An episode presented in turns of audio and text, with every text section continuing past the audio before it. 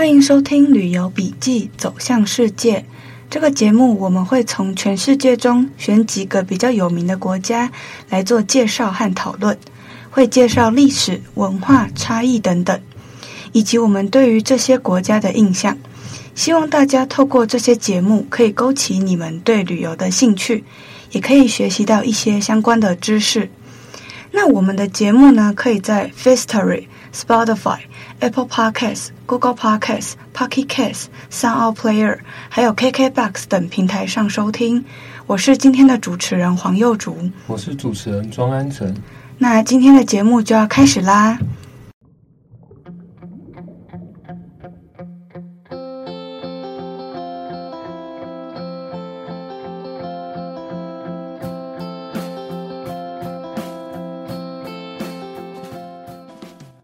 那接下来就欢迎大家收听第二集的《旅游笔记：走向世界》这个节目。今天呢，我们要和大家说的国家是法国。哎，那你对法国的印象是什么？我对他的第一印象就是浪漫。哦，那你知道他们为什么会浪漫吗？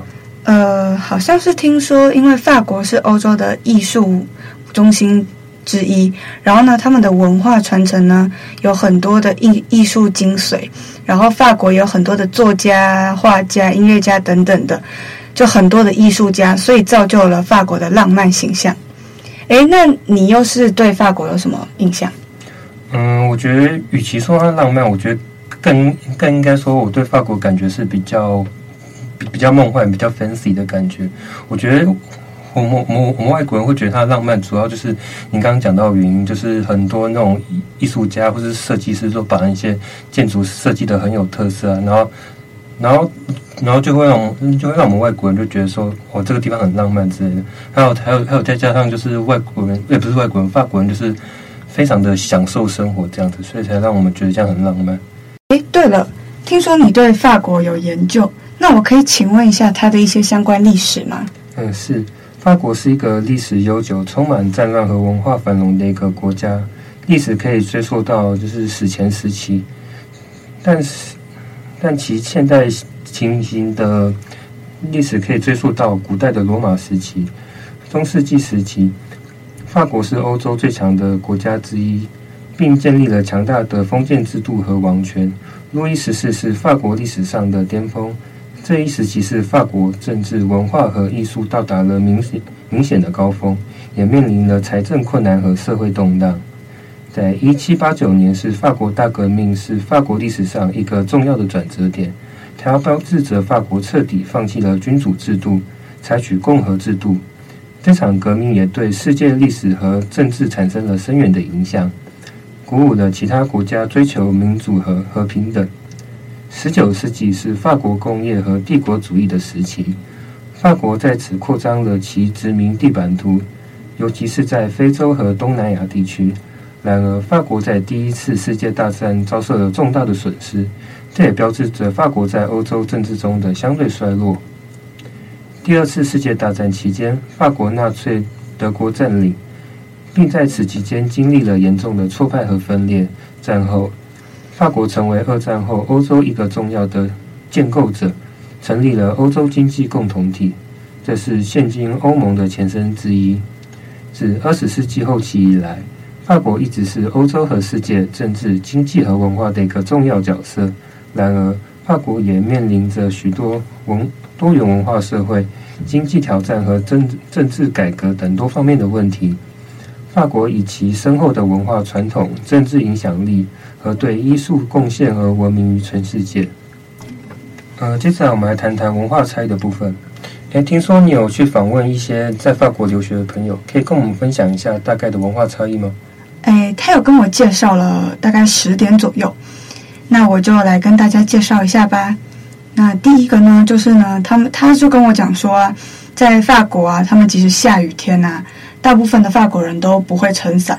因为他们觉得呢，这个雨呢很快的就会停了，就就是比如像我们的午后雷阵雨，但是呢，在台湾呢，呃，就是毛毛雨就会有人开始撑伞哦。还有啊，他们就是更不用说是撑阳伞，因为他们就根本就不想要拿伞。但台湾就是很常有人会下一点点雨就拿伞，或者是甚至太阳很大的时候也会拿伞。哎，那像他那么下那种很大的雨也不会拿伞吗？他们可能会在旁边等，就是在那个骑楼下面等，他们不会呃拿伞，因为他们觉得就是那边下的雨都是那种午后雷阵雨，可能十分钟、二十分钟或半个小时就停了。哦，那那他们是他们下小小雨是会这样走走出去的吗？对对对，对，会在外面这样走一走这样。没错。哦，对，那可能在我们亚洲人观念就会觉得说，就是淋雨就是很很容易秃头这样的感觉。不过在文化有没有习惯了，就是呃走出去就不拿伞？我在文化因为吹坏太多只伞了，我已经就是几乎小雨我也都不拿伞。哦，因为这因为这这个不一样，因为这这风大的关系，这跟那那边的文化好像。有点不太一样。对啊，对啊，就是这只是一个好玩的地方。对，那你刚刚说撑阳伞，因为其实欧洲人会会会觉得说把皮肤晒越越黑越好看这样子。哦，对，就是健康嘛。哦，对了，嗯，但是在我们亚洲人观念就就就觉得说晒黑就是就晒太阳就很就会黑啊，会晒伤什么的。对，然后这样对皮肤也不太好，这样。嗯，哦，然后啊，他还跟我介绍说啊。就是他们很喜欢讲话，尤其在用餐的时候，他们会滔滔不绝的讲不停。就是讲到他，我朋友就跟我讲说，嗯，他都想要赶快吃饭，因为饭都已经凉掉了。但在台湾，其实我们大部分长辈都说吃饭不要讲话。对啊，哦对啊，这我在网络上有查到过，因为听说，因为听说在法国就吃一顿，你在外面吃一顿饭，可以一边吃一边聊天，然后可以吃个大概一一餐吃个两三个小时这样。没错没错，哦，他们会顺便点酒喝。哦对对对对对，对啊，我之前在就是我出去玩的时候，就是也是去欧洲玩的时候，就他们那种两三点啊，也是坐在那边聊天聊得很快乐，然后我就想说他们都不用上班嘛，这样子。嗯。这可能是休假的关系吧，因为我之前有听说，因为在欧洲的工时相对跟我们亚洲比起来相对短，嗯，然后他的饮食方面的习惯，我们亚洲人，我我们亚洲人会会就会觉得说，就是就就赶快吃完就这样，然后我们要如果要聊天的话，可能就会去咖啡厅这样子。哦，对，没错。哦，然后啊，他们还也有一个很有趣的点，就是其实他们很多时候啊，就是在呃。你要马路上没有车，他们就可以过。就是他们比较少在看红绿灯这样子。那不过当然，这个就是怎么讲，这是不不对的行为。但其实我自己我自己啦，我去欧洲的时候，看到他们真的是，就是上面明明是红灯哦，但旁边没有车，他就直接走过去了耶。然后我就这样看着，想说，嗯，这个红灯是摆饰吗？然后我朋友刚，我朋友在跟我讲这件事情的时候，我就突然想到这件事情啊。但是在台湾，其实大部分的人啊都是守规矩的，就是看到红灯啊就会停这样子。很奇怪，那他他们在市中心旁边有警察也是这样子吗？我没有很常看到他们有警察这个东西，他们警察其实不太管事吧？我在想。哦，因为其实其实我也不知道，其实，在台湾乡下地方，其实。也也蛮常这样的，我觉得。你你说我我还记得我之前去台南啊、嘉义那那些比较乡下的地方，很多很多人都是没有警察，红灯就直接冲了。哦，对对，台湾应该是乡下，但是欧洲他们真的是就是还蛮容易的。哦，对啊。不管是他说的法国，还是我之前有去玩，都是一样的感觉。哦，对啊，像现在台湾，像像这种像像这种台北市区，可能穿越马路就就直接罚单两。罚单三百块，我记得我记得是三百块。哦，我是对他们就很，他们是很平凡的一件事情。是我就很常哦，就是我就在想说，他们这个是他们的一个，就是基本上你看到会停红绿灯的都是外国人，他们欧洲人是不太等，就是不太等绿灯的，没有车他们就这样子就很顺的就走过去了。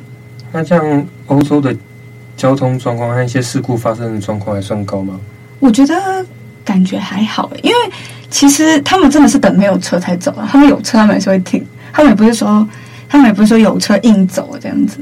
对，我想说，嗯嗯嗯，台湾都已经都已经算是很守交通规矩，然后还还算是世界上就就是怎么讲，就是交通事故发生最多的。那这样在欧洲反而比较低，感觉有点。可是我觉得台湾的。交通事故发生率其实不是因为像我们说的闯红灯，很多都是，嗯，怎么讲？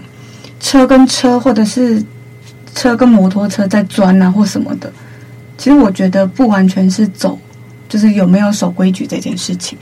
哦，对，这样讲起来好像有道理。对啊。然后啊，他们说，就是我朋友跟我讲说，就是法国人啊，喜欢在主餐，就是吃完以后吃甜点，就是可以是优格啊或蛋糕之类，就是他们这是他们的必需品。那在台湾呢，它就是一个可能有人会喜欢，但是其实好像没有每一个人都是。我不知道你是怎么样的。我觉得我，觉得可以说是我们亚洲人对，就就是没没有那么享受在在吃东西的过程呢。反正他们，反正他们就是比较重视那种怎么讲，可以说仪式感嘛。嗯，对，这样的感觉。哦，那你有这个习惯吗？嗯、呃，我通常。都是去外面，嗯，就比如说去去比较高级的吃到饱餐厅或是酒店啊，才才会有那种饭后甜点的习惯。那不然我平常是没有，因为其实这种东西其实也也是要花钱，也是有点小贵这样子。哦，但我的话就是完全不喜欢啊，我完全不喜欢。我本身不爱吃甜食，所以我基本上，而且我其实是从小就不太爱吃饭，所以就有点就是说，嗯，就是。我只要如果不是跟朋友出去啊，我可能就是吃只吃早餐、午餐、晚餐，然后中间就是不能吃东西。以前是我小时候是我只要中间有吃东西，我就会吃不下下一餐。现在就是其实也习惯了，然后我就也不会就是中间没有这个习惯去吃中间的甜点。但如果跟朋友出去，当然如果我们约，比如说约咖啡厅或约嗯，就是约一些吃甜点的地方，那我会去啦。但我自己是不会去那个地方。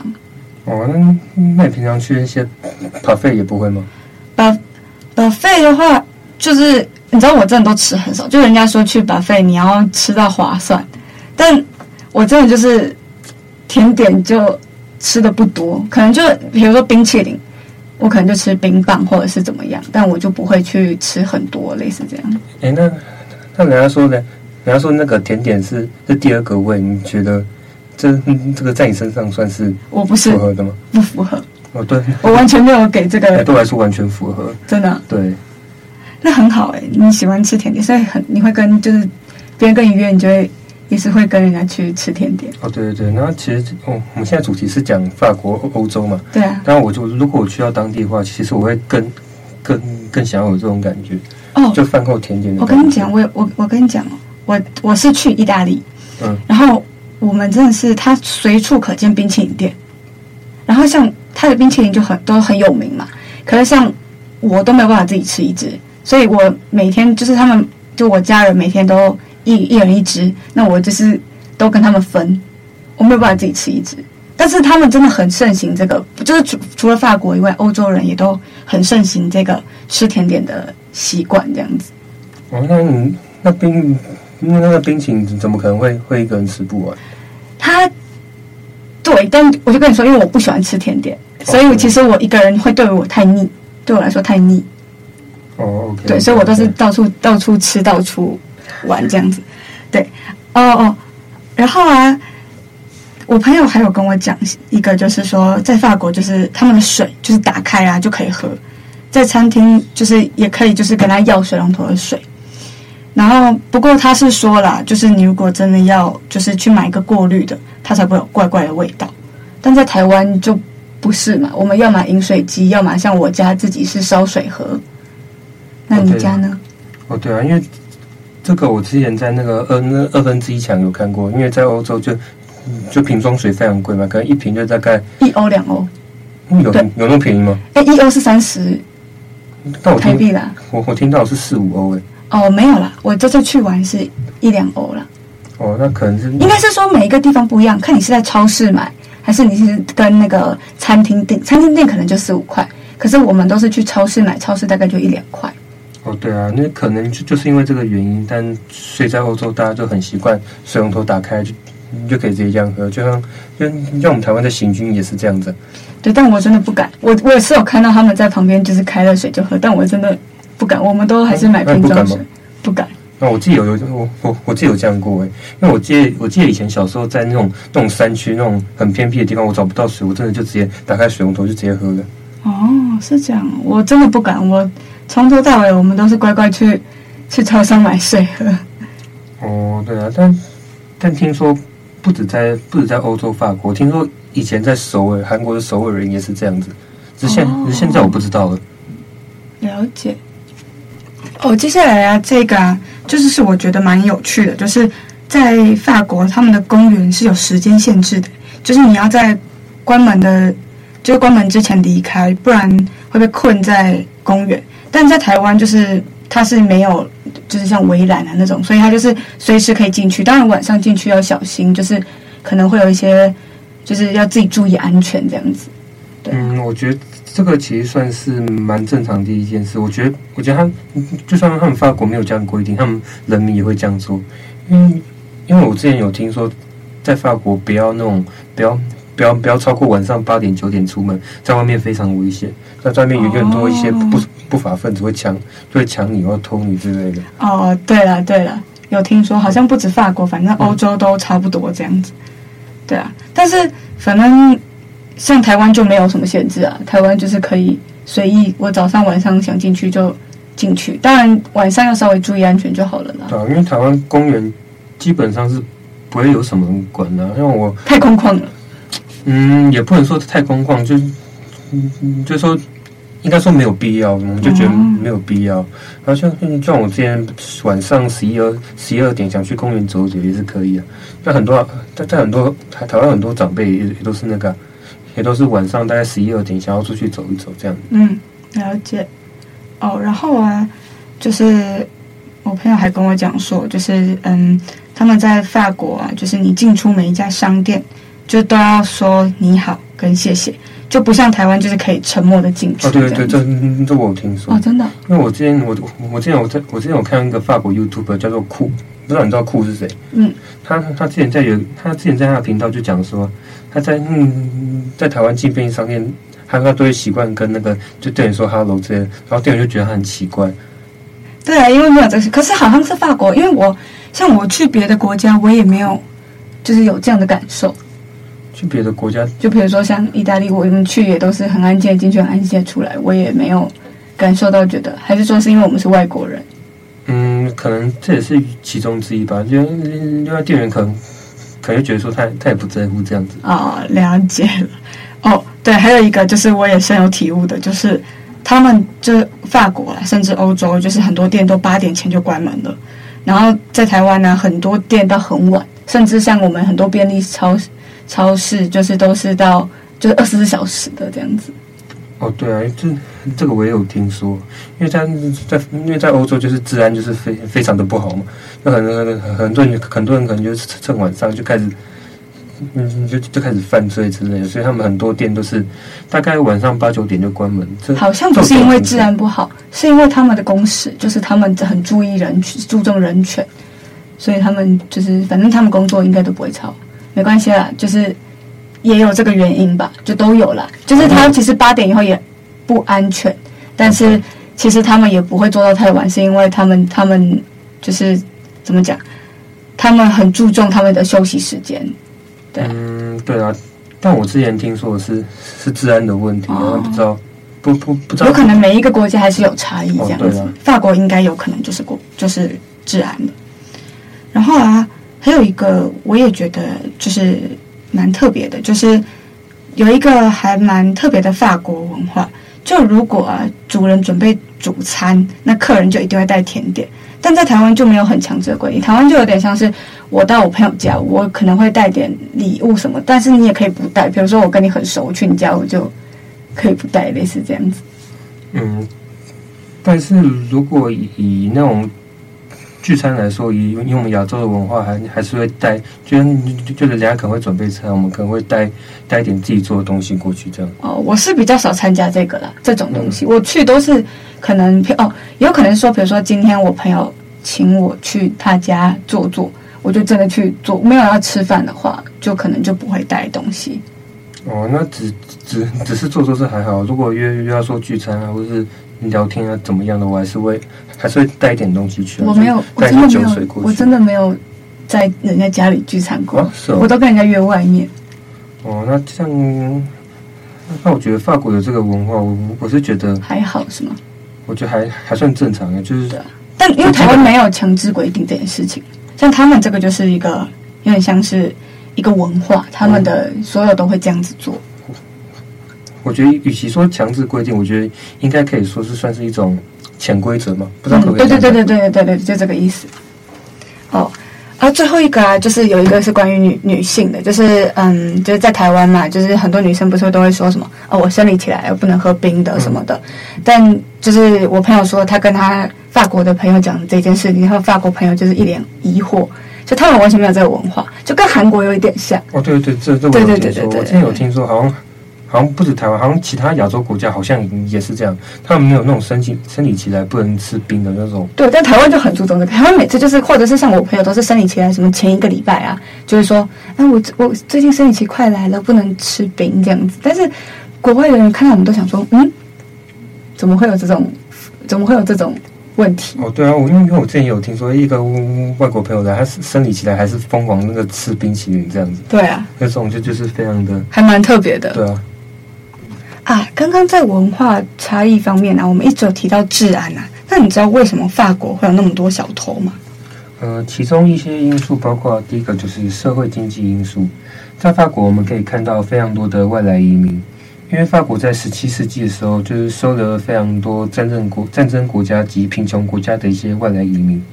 但那些外来移民就是经常受到本地人的歧视，所以就在求职上处处碰壁，导致他们就是开始。动歪脑筋，开始走捷径，甚至更更过分，就是开始偷东西、抢东西。种种经经济因素可能导致一些人就是为了生计而从事犯罪的活动。其中，首都巴巴黎的观光区观观光区是最严重的，因为那些那些小偷会想说，外国观光客就是比比较好偷，比较好下手。尤其是我们这种这种这种亚洲脸孔的，其中在法国小偷有。就不正当的从游客手手上取得金钱的方式也是有很多种。第一种就是手环党，他们手上会拿着一条一条的绳子，如果你被他们被他们缠住的话，他们会跟你要十欧到二十欧之间的价钱，他才会把你的绳子松开，不然他们就会死缠着你不放。第二种就是签名党，这种人这种人呢，通常都是女人，而且旁边通常都会带个小孩，那这样为什么呢？因为欧洲有一条法律哦，就即便是他们错在先，你也不能对小孩和女人动粗，不然你就你就很有可能会被警察抓去关。所以他们就仗着这一点，就是非常的嚣张这样子。但他们是不会像那群手环党的人那么积极，但是必要时刻他们还是会非常的凶狠。但他们就是会手上拿着一个板子，问你问你说会不会帮助一些残疾人士之类的。当你在签名的同时，旁边就是会开始聚集了一些他们的团伙，看有没有机会偷走你的东西。签签完名之后，他们就会开始跟你要钱。如果如果不给他们他们钱，他们就会死缠着你不放。